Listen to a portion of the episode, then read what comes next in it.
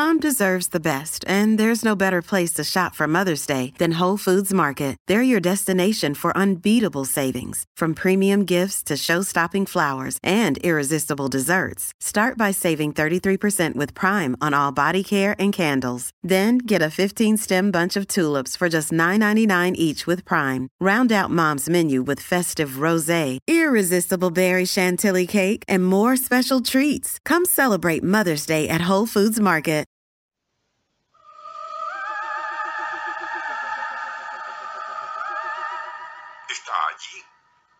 Lo estoy mirando.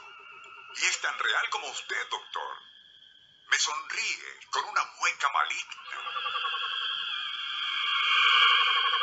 Quien así se expresaba con voz alterada por la angustia era Ruth Schneider, una paciente del psiquiatra Morton Shatman, aquella tarde de invierno durante una consulta en su oficina de Londres. Con voz serena, el profesional preguntó a la joven de 25 años si aquella aparición, que solamente ella veía, le decía algo. Pero Ruth, más calmada, contestó que no. Jamás lo hacía, limitándose a sonreír con expresión demoníaca. Por cierto, que tal imagen maligna era la de su propio padre fallecido. El Circuito Éxitos presenta Nuestro insólito universo. Cinco minutos recorriendo nuestro mundo sorprendente. una producción nacional independiente de Rafael Silva, certificado número 3664.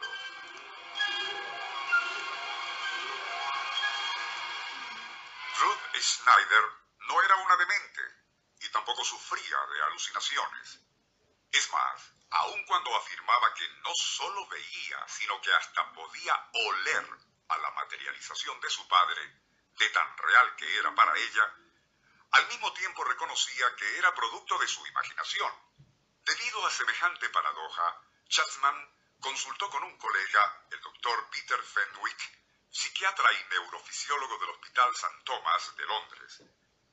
Durante una consulta, explicaron a Ruth que si una luz brillante es encendida frente a nuestra vista, ello provoca ondas eléctricas específicas en la porción del cerebro que registra estímulos visuales, mecanismo conocido como reacción visual inducida.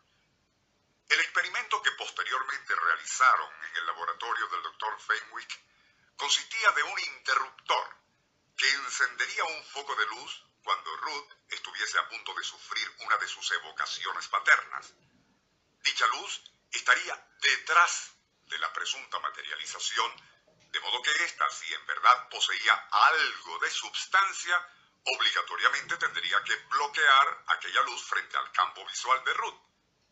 Ya todo listo, y al indicar Ruth que estaba a punto de iniciarse una de aquellas malignas materializaciones de su difunto padre, los dos psiquiatras se aprestaron a encender el foco de luz que, según lo acordado, estaría detrás de la presunta imagen de su progenitor.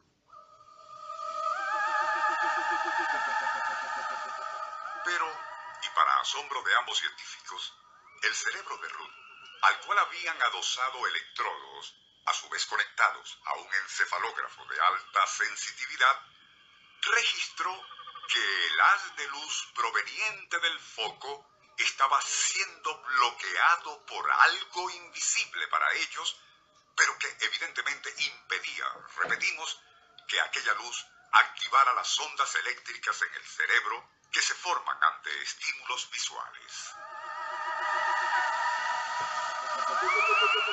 Fenómeno que persistió mientras la supuesta imagen de su difunto padre permanecía ante ella. Cuando al fin, y con un deliberado esfuerzo de voluntad, Ruth logró que dicha imagen se desvaneciera, su cerebro de inmediato comenzaría a registrar las ondas eléctricas que el haz de luz provocaba allí. Pero, ¿y si todo aquello que evocaba Ruth era imaginario e incluso de orden ectoplásmico y por lo tanto supersticioso? ¿Por qué aparatos electrónicos modernos parecían demostrar lo contrario? El Circuito Éxitos presentó